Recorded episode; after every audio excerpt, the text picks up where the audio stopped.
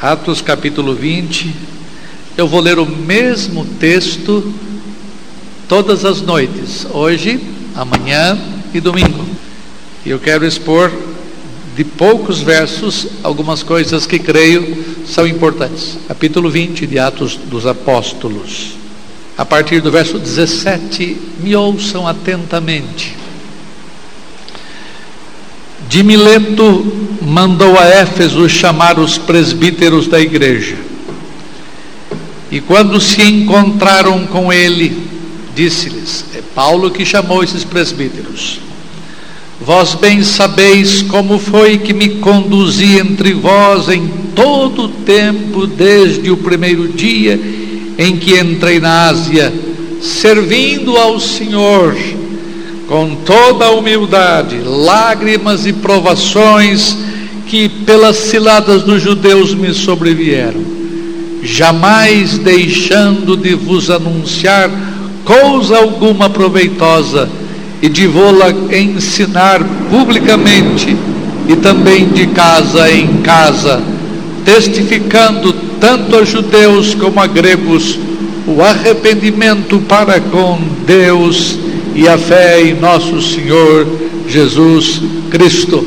Eu vou ler outros versos logo depois, mas nesta noite eu quero expor o verso 19, amanhã o verso 20 e depois de amanhã o verso 21. Eu quero dar uma passeada na Escritura para mostrar a vocês e ilustrar a vocês o que Paulo estava querendo dizer com servir ao Senhor. Eu gostaria que alguém orasse por mim para que Deus me desse voz e me desse mais do que a voz a graça de falar o que é verdadeiro a respeito das coisas que eu vou falar. Alguém voluntariamente ore ao Senhor, por favor. Amém. A igreja pode assentar-se. Eu vou ler novamente o verso 18, os versos 18 e 19. Mantenham suas Bíblias abertas. E quando se encontraram com Paulo na praia, Paulo disse-lhes: Vós bem sabeis como foi que me conduzi entre vós em todo o tempo, desde o primeiro dia que entrei na Ásia, servindo ao Senhor. Este capítulo de Atos dos Apóstolos é uma espécie de um discurso de despedida de um pastor depois de algum tempo na sua igreja. Eu vou mostrar para vocês que é um discurso de despedida. Uh, alguém leia o verso 29.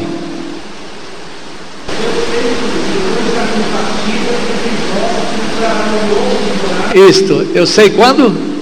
E depois da minha partida. É, se você andar um pouquinho mais para frente, você vai ver do verso 33. Tendo dito estas coisas, ajoelhando-se, orou com todos eles.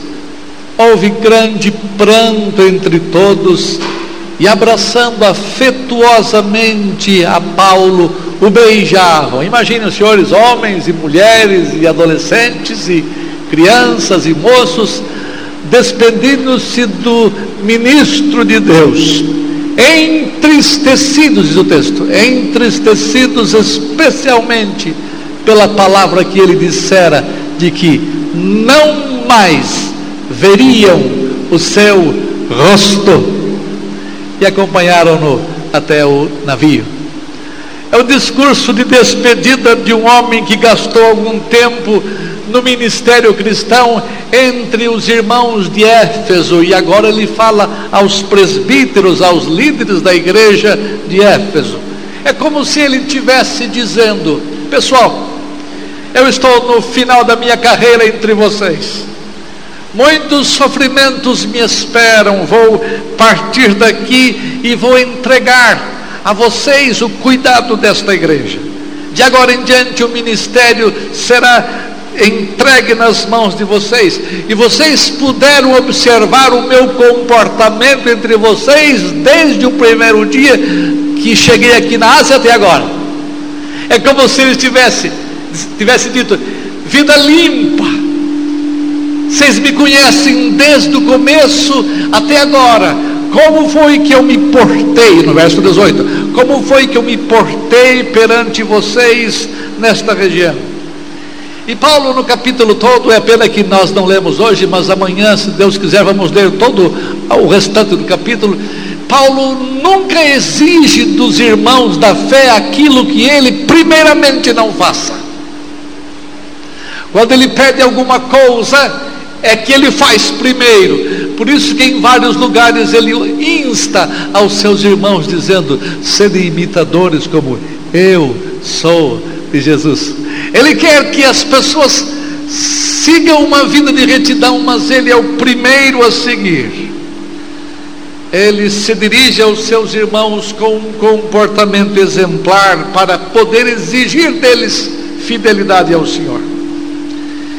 E ele falou: desde o primeiro dia até agora, eu venho servindo ao Senhor. Eu quero tirar alguns conceitos errôneos sobre eh, servir. Servindo ao Senhor, disse Paulo. Ah, se eu perguntasse aqui na igreja, quem é que serve ao Senhor aqui?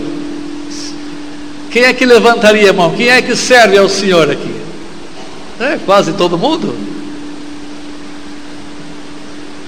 Os senhores estão enganados. Eu vou mostrar para vocês. Alguém abre para mim Atos, ainda no mesmo livro de Atos 17. Atos 17, alguém leia, por favor, o versículo 25. Paulo está apresentando o Deus verdadeiro às pessoas lá da Grécia antiga, onde as Olimpíadas aconteceram ah, neste ano. Ele estava apresentando quem era o Deus verdadeiro em contraste com os deuses do panteão grego. No verso 23 em diante, alguém lê em voz alta, que a chuva está mais amena agora. Porque, passando eu e vendo os nossos santuários, achei também o altar em que estava escrito, ao Deus desconhecido. Esse, pois, que vós honrais, não conhecendo, é o que eu vos anuncio. É esse Deus de quem eu vou falar agora. O Deus que fez o mundo e tudo que nele há, sendo Senhor do céu e da terra, não há vida em tempos feitos por mãos de homens. Nenhum outro Deus do panteão grego, isto é, do conjunto de deuses gregos, do conjunto de deuses romanos, era desse jeito. O Deus que trouxe à existência todas as coisas. E olha agora. Nem tampouco é servido por mãos de homens, como se necessitando de alguma coisa, pois ele mesmo é quem dá a todos a vida, a respiração Até aí. Ele não é o quê? Não é servido por mãos humanas. Se eu perguntasse a vocês, vocês servem ao Senhor? Todo mundo disse, eu sirvo ao Senhor. Eu pergunto, o que é que você faz para Ele? De que é que Ele precisa? Vocês podem me servir, eu posso servir vocês, porque nós somos gente carente, nós somos gente, gente necessitada, nós somos pessoas que precisamos ir desesperadamente uns dos outros. Nós podemos e devemos servir aos aos outros. Mas eu pergunto: o que, é que você pode fazer para Deus que Ele não tenha? O que, é que você pode fazer para Deus que Ele precise? Deixa eu perguntar outra vez: quem é que serve ao Senhor aqui?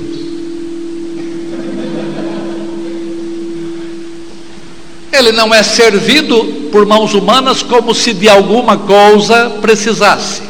Então, presta atenção. Quando alguém lhe perguntar, você serve ao Senhor? Você passa a mão no seu bigode, se é que você tem, e você fala assim: o que isso quer dizer por servir? Porque Paulo servia, vou mostrar já já. Algumas pessoas são educadas mal na igreja quando ministros dizem assim: Ah, o Senhor, nós precisamos evangelizar, nós precisamos fazer isto, fazer aquilo, porque o Senhor precisa de nós. Senhor precisa nada. Deus não precisa do que você possa fazer. Deus não precisa de mim. Ele me dá o santo privilégio de fazer coisas que eu devo fazer, mas Ele podia fazê-las sem mim. Ele podia abrir os altofalantes celestiais, aliás, nada de alto-falante, porque alto-falante é instrumento. Ele podia diretamente fazer com que as pessoas ouvissem do, o trovejar da sua voz. Ele podia fazer pessoas todas ouvirem a sua voz e, se quisesse, convertê-las todas. Deus não precisa de você. Nunca pense que Deus precisa do seu auxílio. Ele não é servido por mãos humanas. Portanto, quando alguém perguntar maldosamente, como eu fiz a vocês, quem é que serve ao Senhor aqui? Você segura. Não, lembre, não pense que Deus precisa do seu serviço como nós precisamos uns dos outros. Eu acho que vocês não vão se esquecer disto. Deus não precisa do seu serviço. Mas Paulo servia ao Senhor. Uai! Diz o maneiro, como é que o senhor diz que nós não servimos a Deus quando Paulo diz que serve a Deus? Mas um sentido, quer ver? Quero tirar a ideia errônea, agora não vou fazer pergunta não. Eu vou fazer, quem é que serve ao Senhor? Eu respondo, eu e minha casa serviremos ao Senhor. Vou mostrar para vocês, se eu quiser, vários versos em que a Escritura fala que os homens servem ao Senhor. O texto fala: servir ao Senhor com alegria. Mas eu não estou entendendo, pastor. O senhor disse agora que a gente não serve, mas está dizendo agora que serve. Percebam, há certas coisas que precisam fazer distinção. Em todos os lugares onde aparece servir ao Senhor com alegria. Eu vou, eu, eu quero que alguém leia. Hoje ninguém vai embora, né? Hoje a chuva vai longe, então vamos ficar aqui batendo papo sobre essas coisas. Abra para mim alguém, por favor. Abra para mim em alguns textos. Por exemplo, ah, Atos 26, aí pertinho, Atos 26, 7. Alguém pode ler? Outra pessoa já acha Atos 24, 14. 26, 7. Pode ler, 26, 7.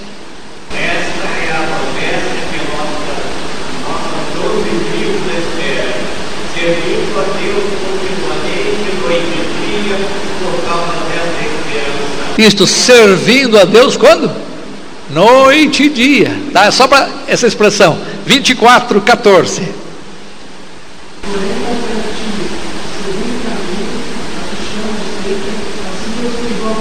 Aí, assim eu sirvo ao Deus de meus pais. Mais um só. Ah, Hebreus 12, tenho vários aqui, mas Hebreus 12, 28, 29. Eu leio um outro texto agora enquanto alguém acha. Diz lá, porque Deus a quem sirvo em meu espírito, Paulo fala. Olha lá, Hebreus 12, 28 e 29.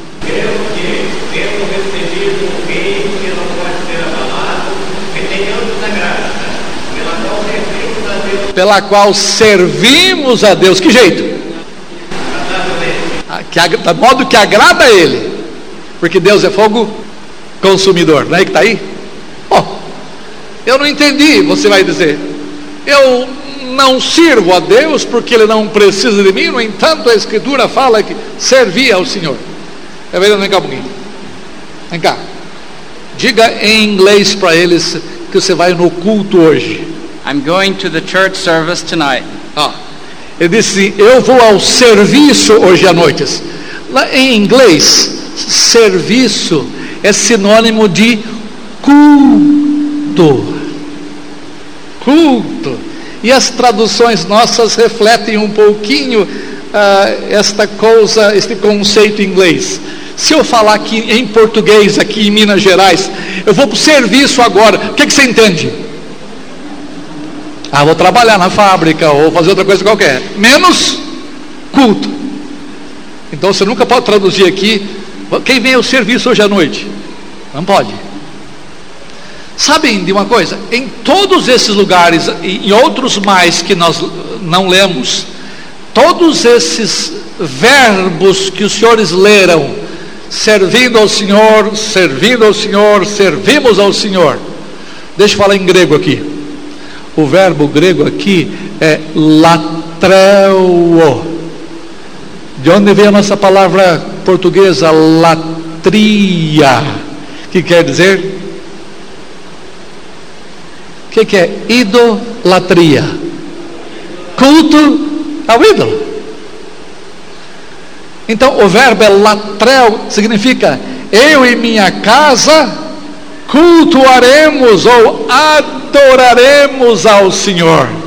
Quando você ler aí, se substitua a palavra serviço por cultuar ou adorar. Então eu leria, por exemplo, nos versos que alguém leu aí, eu leria assim: é, a qual as nossas doze tribos cultuando a Deus, de que jeito? Fervorosamente. É, porém, confesso-te, estou lendo o texto, que segundo o caminho a que chamam seita, assim eu cultuo ao Deus de nossos pais. O texto que foi lido agora por dois irmãos, o último de Hebreus 12. Por isso, recebendo nós um reino inabalável, tem uma outra tradução aqui, mas é parecido com o de vocês. Retenhamos a graça pela qual cultuamos a Deus, de modo agradável, com referência e santo temor, porque o nosso Deus é fogo consumidor. Então, se você entender, sirva ao Senhor como sendo cultuar ao Senhor, não tem problema nenhum. Deus precisa do seu culto? Deus não precisa. Deus se basta a si mesmo, Ele não precisa de nada. Mas Ele faz questão de que os homens o adorem, porque Deus criou os homens para que o adorassem. Então, se você entender, eu sirvo o Senhor como eu adoro o Senhor, eu não tenho nenhum problema. É uma tradução ruim para a nossa língua. Podia perfeitamente usar o verbo servir como cultuar ou adorar, tá? Porque o verbo no grego é cultuar, é adorar. Todos eles que vocês leram. Bom, mas Paulo aqui está falando de outra coisa diferente dessas duas que eu mencionei. Lembra? Há um sentido em que você dizia, você disse que você serve ao Senhor, mas eu falei, vocês não servem, porque Deus não precisa ser servido. O segundo sentido que aparece servir ao Senhor aí é, significa? Não ouvi? Cultuar, adorar. E há um terceiro sentido neste texto que eu quero trazer agora, que é o que Paulo usa. Ele fala servindo ao Senhor. Ah, eu acho que vocês ouviram falar, porque aqui em Minas Gerais não tem mar, né? Vocês ouviram falar de um navio que veio algumas vezes para o Brasil chamado navio cristão, que trazia missionários e pregava o evangelho nos portos. Alguém se lembra o nome dele? Doulos. Doulos. Essa palavra é que Paulo usa aqui. O verbo é duléu, isto é, doulos significa servo é aquele que faz a vontade do seu Senhor. O que Paulo está falando aqui é: desde o primeiro dia que eu cheguei na Ásia até agora, eu tenho feito a vontade do meu Senhor, eu tenho servido ao Senhor. A palavra dulos é uma palavra que nós devemos aprender. Quando eu falar que dulos ou duloi no plural, eu não vou falar mais escravo nem servo. Vou falar doulos e vou falar duloi, que é plural. Servo, servos. Tá? Vocês aprendem uma palavra em grego. Paulo estava servindo ao Senhor, conforme o nosso texto aqui nesta noite. Então, ele está servindo ao Senhor, estando à disposição do seu Senhor. Veja que este, este serviço ao Senhor deve ser feito para agradar ao seu Senhor. Só escutem o que eu vou ler, Gálatas 1, 10. Eu só estou estudando Gálatas aqui. Então, olha o que diz o texto. E eu leio na minha tradução. Porventura, procuro eu agora o favor dos homens ou o de Deus? Gálatas 1, 10. Ou procura agradar a homens. Se agradasse ainda a homens, eu não seria dulos de Cristo. O que, que faz um servo? O que, que faz um escravo? Ele tem que fazer a vontade do seu Senhor. E ainda mais, ele tem que, em fazendo a vontade do seu Senhor, ele tem que agradar ao seu Senhor. Então Paulo está dizendo: eu tenho servido ao Senhor, é, eu tenho agradado ao Senhor, eu tenho estado à disposição do meu Senhor para fazer as coisas que no seu reino precisam feitas, não porque Ele carece de mim, mas porque Ele me comissionou para fazer estas coisas. Durante o tempo todo, Paulo tinha em mente o seu dever de agradar a Deus e não tinha obrigação alguma de satisfazer nem de uh, agradar aos homens. Porque se eu agrado aos homens, dizia ele em Gálatas, eu não sou dulos de Deus. Portanto, o meu desejo é agradar a Deus. Paulo não era como muitos de nós pastores e muitos dos crentes são, não era um agradador de homens. Ele, na verdade, não tinha a disposição de viver falando coisas que a congregação tivesse os seus ouvidos agradáveis. Não, Paulo, antes que aos homens, ele agradava ao seu Senhor. E se os crentes pertenciam ao Senhor realmente, eram membros do corpo de Cristo, portanto, tinham coisas agradáveis aos seus ouvidos, porque o que agrada a Deus deve nos agradar mas ele não era um agradador de pessoas, ele não fazia as coisas para as pessoas ficarem contentes com ele, para ele ter ibope com elas. Paulo procurava agradar ao seu Senhor. É como se ele tivesse dito assim: Eu não estou servindo a homens, eu não sou ministro de Deus para satisfazer os caprichos dos homens. Quando eu prego a verdade, eu não me preocupo com o que vai acontecer, nem com o que as pessoas vão pensar de mim. Quando eu prego o Evangelho, o meu objetivo não é agradar as pessoas que me ouvem. Se eu agradasse aos homens, eu não seria dulos de Jesus Cristo. Uh, nunca alterei os meus sermões. Eu nunca alterei a meu ensino, a minha pregação para agradar quem quer que seja. Eu devo obediência ao Senhor que me chamou, porque eu sou dulos dele. Então, servir ao Senhor é estar à disposição do seu Senhor para fazer as coisas ordenadas pelo seu Senhor, mas de modo que traga agrado ao seu Senhor. Se é uma pessoa, você deve agradar várias vezes. Se você é várias pessoas, se você é marido, agrada a sua mulher. Se você é mulher, agrada o seu marido. Agrade as pessoas com quem você convive, mas não sacrifique a verdade por causa disto em nome disto. Porque antes de que qualquer um do nosso relacionamento, nós temos que agradar ao nosso Senhor.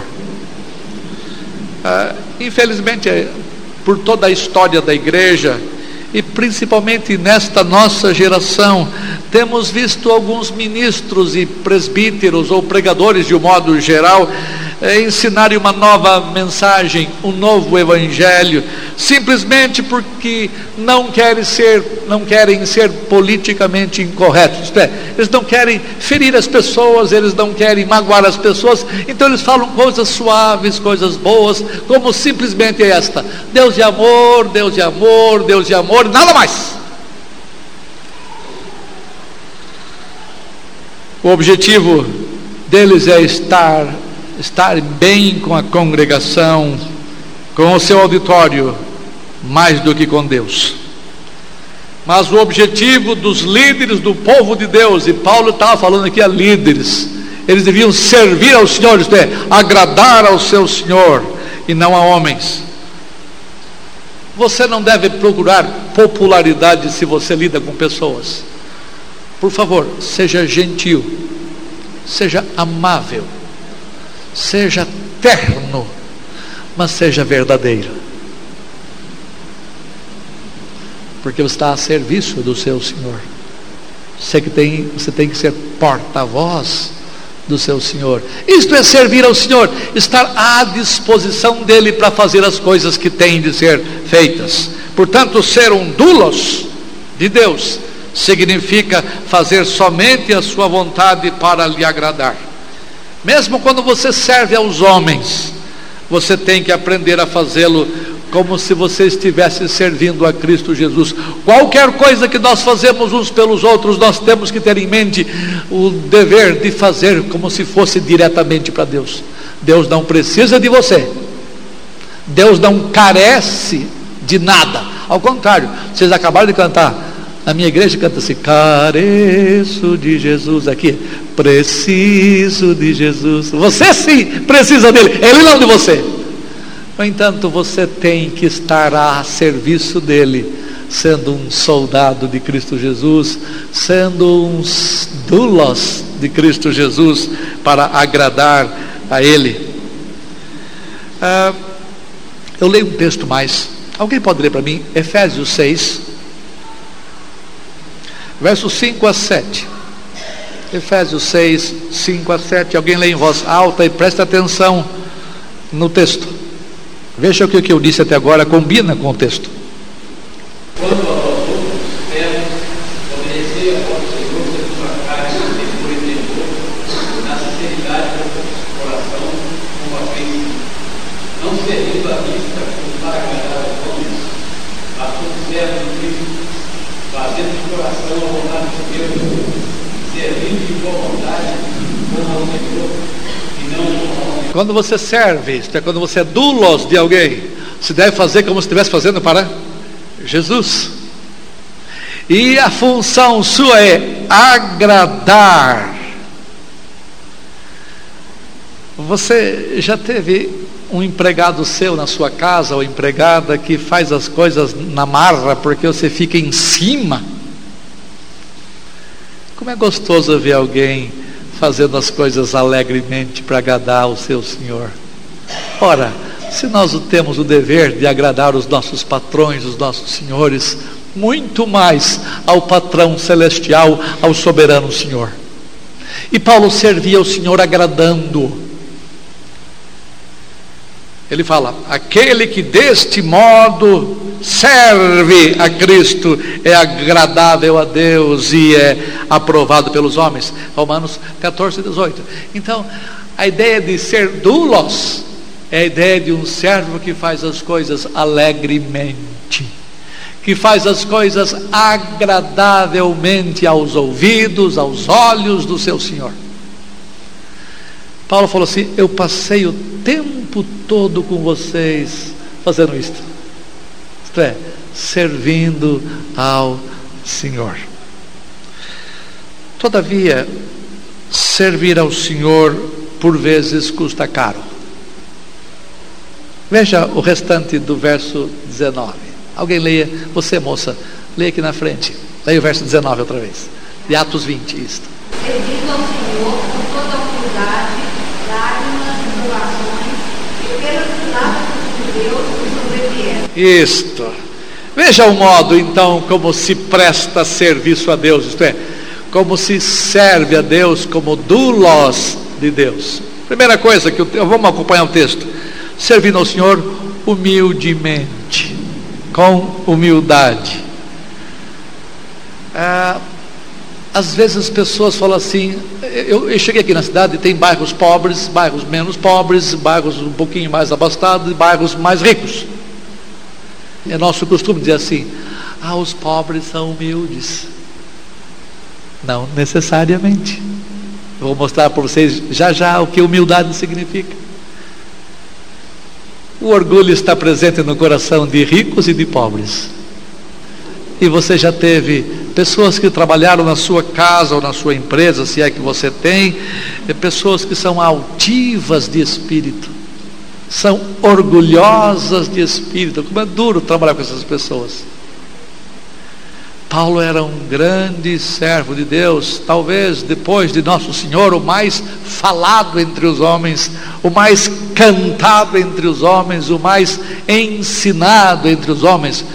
Isto é, através do ensino dele, nós exaltamos a sua, o seu ministério.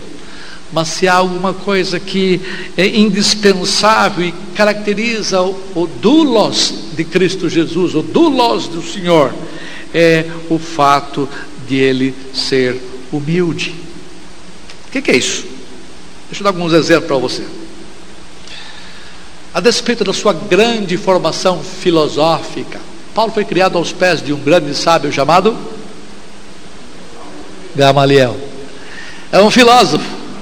Paulo discutiu com epicureus e com estoicos lá em Atenas. Paulo entendia de filosofia.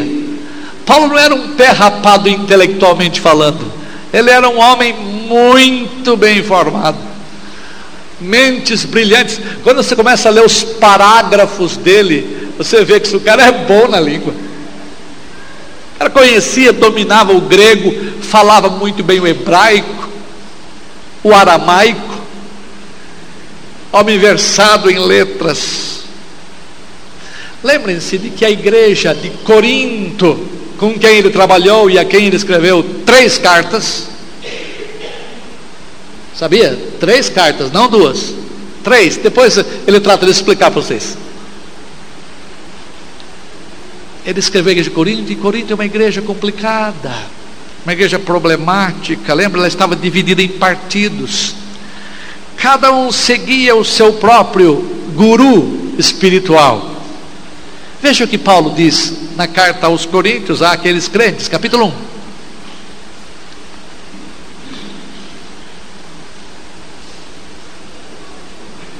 Alguém lê o verso 10 e 11? 1, 10 e 11. Isto, 1, 10 e 11. Isto. Para que não sejais unidos no mesmo sentimento e no mesmo querer. A respeito de vós, irmãos meus, que foi comunicado sendo a família de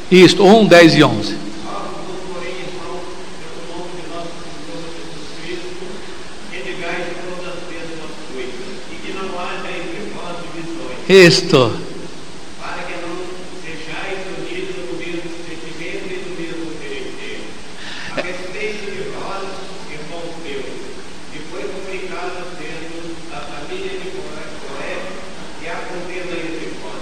Isto.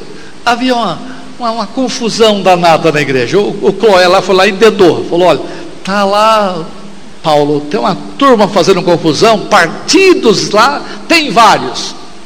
Olha aqui no verso 12, escuta. Refiro-me ao fato de cada um de vós dizer: Eu sou de Paulo, outro, eu de Apolo, o outro, eu de Pedro, e os mais espirituais, e eu sou de Cristo. Ele fala: Acaso está Cristo dividido? Então ele, olha a visão correta. Então ele fala: Foi Paulo por acaso crucificado em favor de vós? Fostes porventura batizados em nome de Paulo? No outro lugar ele fala: Quem é Paulo? Quem é Apolo? Então ele diz: apenas servos por meio de quem crestes. Só. Servos do Loi, por meio de quem crestes. Ele ainda continua, em Coríntios, só escuta. Não que nós sejamos capazes de pensar alguma coisa, como se partisse de nós, mas Toda a nossa suficiência vem de Deus. Ah, quem é Paulo? Ah, ser humilde é pensar de si mesmo o que é justo Ser humilde é pensar o que corresponde à realidade de você. Estou dizendo isso porque Paulo fala: ninguém pense de si mesmo além do que convém. Isto é, não pense de você mais do que você é, pense de você o que é justo. Isso é ser humilde. Ser humilde é colocar na sua posição, não é rebaixar-se, não é dizer de você menos do que você é. Quando você diz, quando você diz da igreja, ah, não presto para nada, eu não sirvo para nada. Não, não é isso que é ser humilde. Ser humilde é, Senhor, eu gostaria de fazer isto, mas eu me sinto fraco, eu me sinto pobre, e é o que você é mesmo, e é o que eu sou. Mas dá-me a tua graça. É reconhecer suas fraquezas porque isso é justo a seu respeito. É reconhecer os seus pecados, porque isso é justo a respeito de nós todos. Mas nós temos que é, ter a atitude paulina e verificar o que é real em nós. Eu não sou nada, disse Paulo, eu não mereço nada. Se sou alguma coisa, é resultado da graça de Deus comigo. Eu apenas sou o canal através do qual Deus realiza a sua obra. Tudo que eu faço, Deus põe a sua santa boa mão sobre mim, não porque eu faço, mas porque Deus se agrada em fazer isto comigo. Deus faz as coisas através de mim, a despeito de mim e não por causa de mim. Dá para entender? Deus faz através de mim a despeito do que eu sou, não por causa do que eu sou ou que faço. O que eu faço é graça de Deus. Portanto, se você tem dons, como Paulo tinha, se você tem talentos que Deus deu a você, nunca se jacte deles. Seja humilde. Nunca se ponha numa posição de superioridade, porque Deus humilha aqueles que se exaltam. Por isso que Paulo falava: Eu sirvo ao Senhor com humildade. 1 Coríntios 15. Veja, versículos 9 e 10. Acompanhe-me na leitura. 1 Coríntios 15, verso 9 e 10. Veja o que significa humildade aqui. Ele fala assim: Porque eu sou o menor dos apóstolos, que mesmo não sou digno de ser chamado apóstolo. Por quê? Porque eu persegui a igreja de Deus. Aí ele começa: Mas pela graça de Deus eu sou o que sou. Às vezes parece que está tá subindo a coisa dentro dele, né? Eu sou mais eu. Ele diz: a graça de Deus me foi concedida, não se tornou vã. Antes trabalhei muito mais do que todos eles. Parece que Paulo está assim, subindo, está assim, está crescendo. Aí ele fala: Todavia não eu, mas a graça de Deus comigo. Paulo reconhecia quem ele era, ele se lembra de quando ele era um perseguidor da igreja, ele se lembra inclusive dos seus pecados de então, quando ele disse que eu mesmo não compreendo o meu próprio modo de agir, e ele fala da sua pecaminosidade, das lutas do seu espírito contra a carne, é, as inclinações da natureza pecaminosa e da natureza já redimida, ele, ele confessa quem ele é. Lembra, ele é um servo que quer agradar ao seu senhor.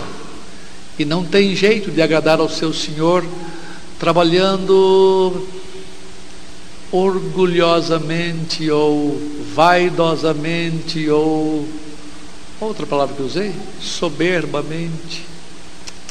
Agrada-se ao Senhor quando nós nos colocamos no devido lugar, quando nós pensamos em nós o que é justo isso é ser humilde. Mais um ponto, e eu vou, não vou me demorar. O texto que a irmã ali leu fala assim: servindo ao Senhor com toda humildade, e ele fala: lágrimas e provações que pelas ciladas dos judeus me sobrevieram. Deixa eu partir deste ponto final aqui. Provações que pelas ciladas dos judeus me sobrevieram. O judeu, na época, eram, eram religiosos, eram homens, alguns deles tementes a Deus, mas a maioria deles era composta de homens que não amavam realmente a Deus, embora pensassem que amassem. Veja no verso 3 desse mesmo capítulo 20, veja a atitude deles com Paulo, é por isso que ele menciona isso no, no verso 19. Alguém leia o verso 3 do capítulo 20 mesmo, de Atos.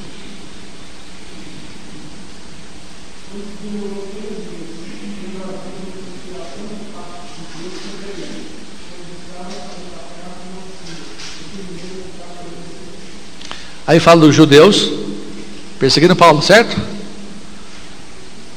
Judeus perseguiram Paulo, não deram sossego a Paulo, ele sofreu nas mãos deles por falar a verdade de Deus, por ser um dulos de Deus, por agradar a Deus, ele desagradou os judeus da sua época.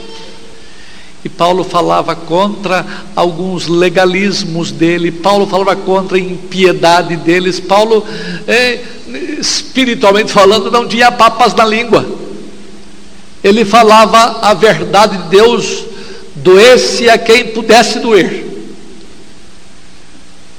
Mas ele falava as coisas que precisavam ser ditas. Nós vivemos num tempo, a igreja evangélica vive num tempo em que ela não entende o verso que eu vou ler que você conhece. Diz assim, só escuta. Todos quantos querem viver piedosamente em Cristo Jesus serão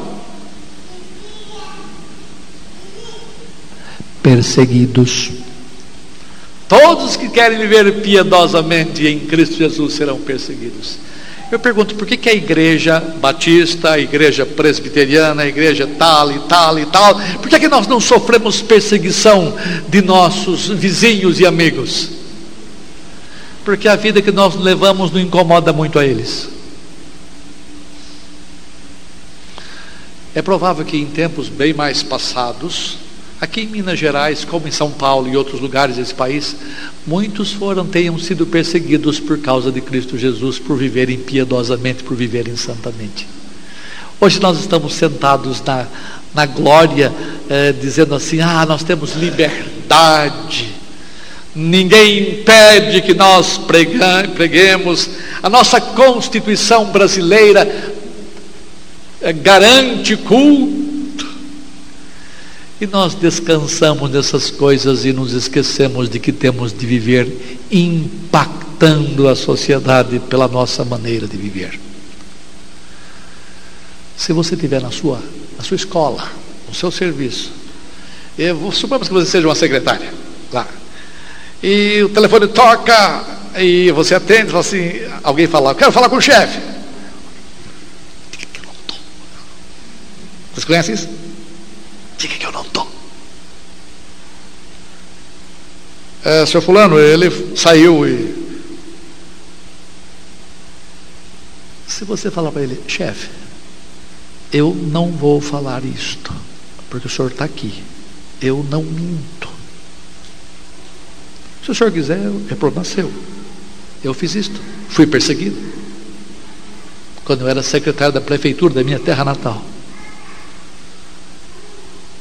O mundo é construído em cima de mentiras, em cima de inverdades.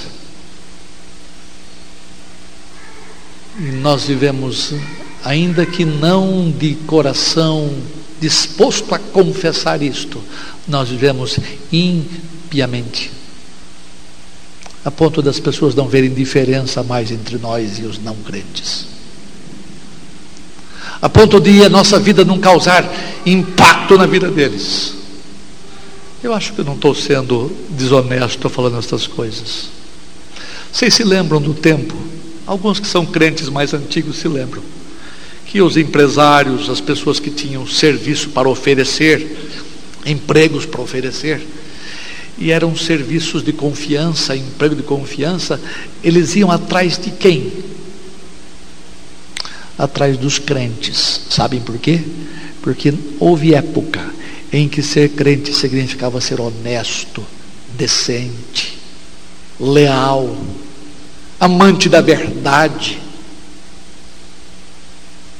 Senhores, não precisam voltar a essas coisas, ainda que isso custe para nós alguma dor, ainda que isso custe provação por parte das pessoas que conosco vivem, por parte dos religiosos que vivem ao nosso redor, que no caso que não são judeus, são de outra denominação, de outra religião. Ainda que soframos coisas por causa do testemunho de Cristo Jesus, vivamos piedosamente. A igreja evangélica do tempo presente precisa disto. A precisam de homens e mulheres mais decentes na fé, homens e mulheres mais intrépidos, mas uma intrepidez eh, seguida e acompanhada de limpeza de vida. E isso impacta as pessoas, certamente. Ou a Bíblia está errada. Porque fala: todos que querem viver piedosamente em Cristo Jesus serão perseguidos. Paulo foi perseguido por causa da sua lealdade a Cristo Jesus, por causa da sua vida pia, isto é, de piedade. Ele foi perseguido no seu tempo. Se você leu as cartas de Paulo aos Coríntios, você fala das muitas vezes em que ele foi surrado, que ele foi castigado, que ele foi violentado, que ele foi quase morto. Mas ele fala: ainda que eu esteja em fraqueza, eu sou forte. Ainda que eu nada tenha, eu possuo tudo. Sei viver tanto na pobreza como na riqueza, etc, etc. Tudo posso naquele que me fortalece.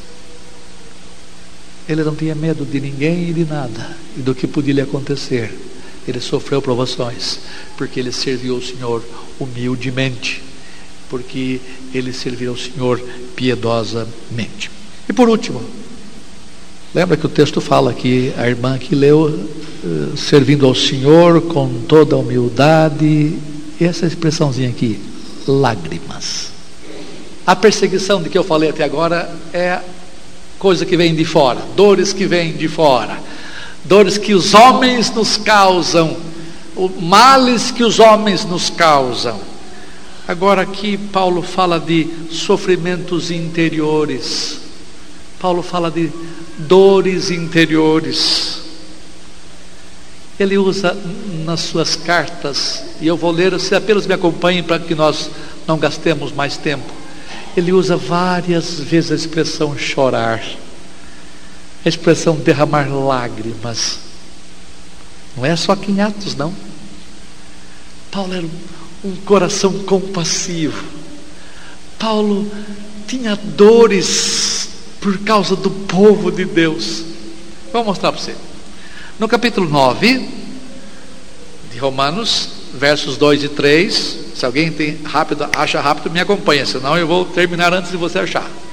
Romanos 9, 2 e 3, ele fala assim: Tenho grande tristeza e incessante dor no coração, porque eu mesmo desejaria ser maldito, amaldiçoado, anátema, separado de Cristo, por amor de meus irmãos, meus compatriotas, segundo a carne. Ele chorava porque os seus irmãos de raça não criam. Você já chorou por algum brasileiro que não crê? Você tem no coração desejo de que pessoas venham conhecer a verdade e você tem dor no coração por ver pessoas que convivem com você e não conhecem. Meça o amor que você tem pelas pessoas, pelo que você sofre quando elas estão em pecado. Paulo chorava por causa disto. Ele fala, uh, servindo ao Senhor com lágrimas. Ele vai explicar quais são essas lágrimas. É, ele tinha lágrimas não somente porque amava os do seu povo e eles eram incrédulos, mas o texto da Escritura fala que ele tinha lágrimas porque os crentes não eram crentes maduros. Veja lá 2 Coríntios 2,4. Ele fala assim: porque no meio de muitos sofrimentos e angústias do coração vos escrevi, com muitas lágrimas. Eu imagino que as cartas de Paulo eram todas molhadas, todas pingadas de lágrimas, com muitas lágrimas, não para que ficasseis entristecidos, mas para que conhecesseis o amor que vos consagro em grande medida. Quem é que já chorou porque ama alguém. Quem é de vocês que já fez isto? Vou repetir. Meça o seu amor pela igreja quando você vê irmãos enfraquecidos e você chora por eles. Irmãos imaturos e você chora por eles. Havia também lágrimas por causa da rebeldia no meio da igreja. Olha o que ele fala em Filipenses: Pois muitos andam entre nós, dos quais repetidas vezes eu vos dizia, e agora vos digo, até chorando, que são inimigos da cruz de Cristo. Isto é, pessoas no meio da igreja que eram tidos como crentes, mas não se portavam como tais. Pessoas que criavam problemas, pessoas difíceis de trabalhar. Ao invés de botar o pé no traseiro deles e mandá-los embora, Paulo chorava por causa deles. Eles são inimigos da cruz de Cristo, dizia Paulo.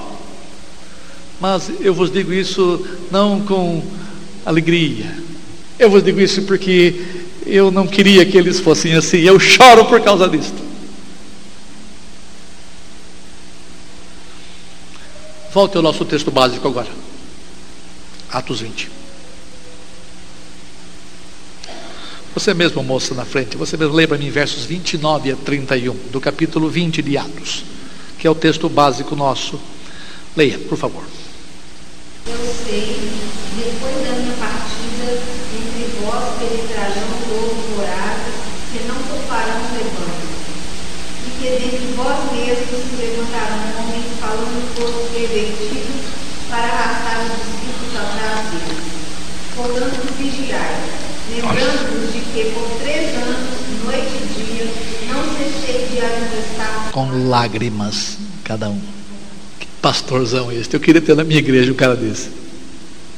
Um homem que ama o seu rebanho. Primeiro, antevendo como profeta de Deus que era, que depois que ele saísse, haveria de vir gente de fora e gente da própria igreja se levantando, é, inimigos de fora e inimigos de dentro para perverter a igreja. Então, Paulo fala, é, portanto, vigiai, estejam atentos, alertas, lembrando de que por uma semana,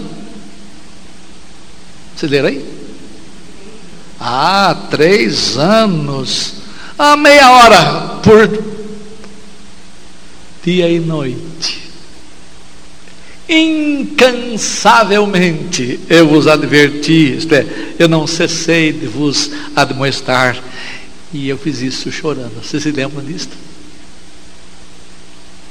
Enquanto vocês e eu não tivermos tristezas pelas coisas que acontecem no meio da igreja, enquanto vocês e eu não chorarmos pelas pessoas que vão se perdendo, enquanto você e eu não chorarmos pelas pessoas que ficam meninos da fé o tempo todo e não crescem, enquanto não, não tivermos tristezas no coração por pessoas que não ouvem o Evangelho, não obedecem o Evangelho, nós somos crentes imaturos também.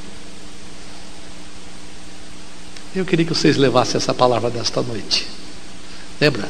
Servir ao Senhor significa fazer a vontade do seu Senhor de maneira que agrade ao seu Senhor. E servir ao Senhor uh, deve ser de maneira humilde. Ainda que esse serviço uh, acarrete dores por fora e dores por dentro.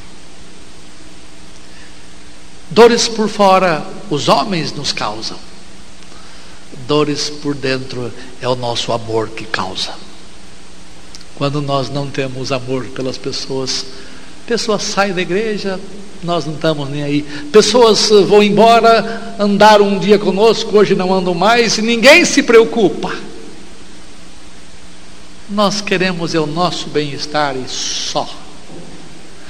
Mas os que com lágrimas semeiam, com júbilo ceifarão. Quem sai andando e chorando enquanto semeia, voltará com júbilo trazendo os seus feixes. Vale a pena amar, vale a pena semear, ainda que endureça, porque é no labor duro é na luta renhida que nós conseguimos fazer o trabalho de Deus humildemente, mas agradando a Deus. E quando nós fazemos isto, certamente a boa mão de Deus haverá de estar sobre nós. Deus assim nos ajude. Amém.